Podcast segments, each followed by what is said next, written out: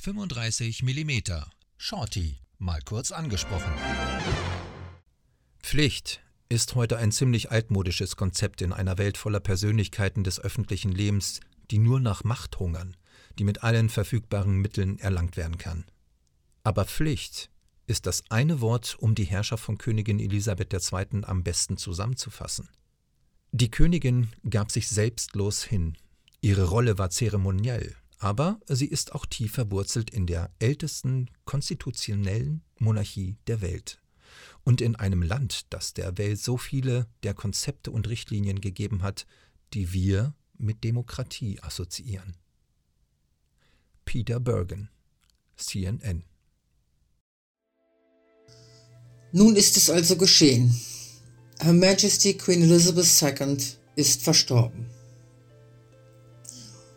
Irgendwie schien das ja unmöglich zu sein, denn für die meisten Menschen, auch für mich, war sie die einzige britische Königin, die wir kannten.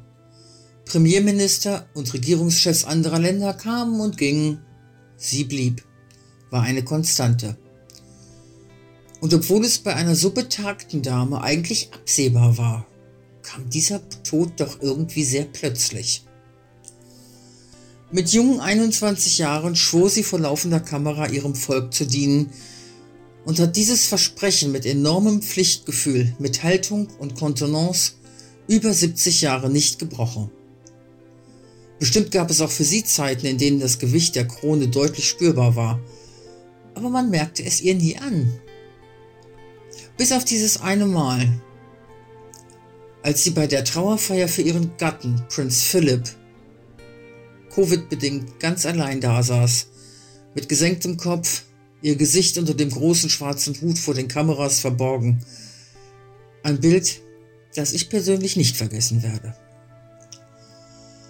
Erinnern möchte ich mich dennoch an die Freundlichkeit, mit der sie auf die Menschen zuging, auf alle Menschen, ganz egal ob Staatsmann oder Bergarbeiter, an ihr Lächeln und an diese anderen Momente.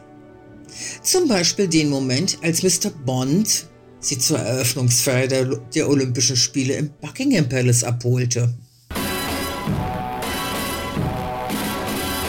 Mr. Bond, Your Majesty.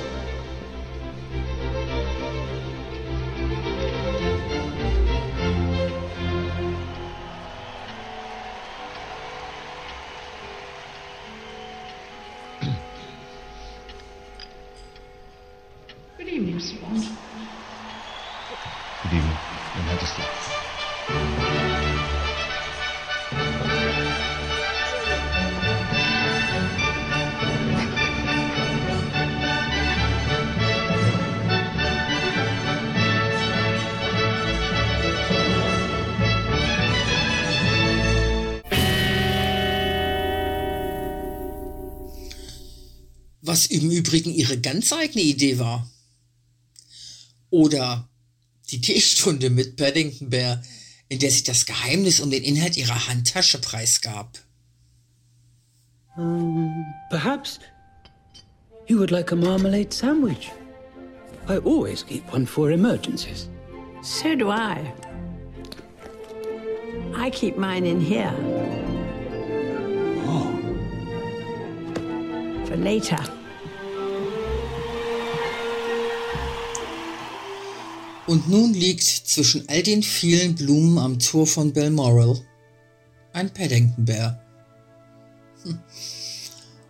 Und ja, bei all ihrem Sinn für Pflicht, für die Verantwortung, die sie trug, sie war ein Mensch mit Humor. Sie war aber auch Ehefrau, Mutter, Groß- und sogar Urgroßmutter. Sie war das Oberhaupt einer Familie, die sich nun neu ordnen muss, denn die Aufgaben des Königshauses müssen weiterhin erfüllt werden. Und obwohl ich sicher bin, dass der ehemalige Prince of Wales seinen neuen Job gut machen wird, so wird es doch nicht dasselbe sein. Kann es gar nicht, soll es auch gar nicht. Denn mit dem Tod seiner Mutter ist eine Ära, eine Epoche zu Ende gegangen. Und zu sehen, wie Her Majesty ihr geliebtes Balmoral zum letzten Mal verlässt, ja, das tut mir weh. Der Gedanke aber, dass sie nun wieder vereint sind, Prinz Philip und seine Lilibet, Hm, lässt mich im nächsten Moment wieder lächeln. Auch wenn es pathetisch klingt, mögen sie gemeinsam in Frieden ruhen, nach einem Leben voll und ganz im Dienste der Krone. Sie war eine Frau, die keinen Namen brauchte. Sie war die Queen. Und ich gebe zu, es ist neu und kommt mir schwer über die Lippen. God save the King. Shorty, mal kurz angesprochen. Da, da, da,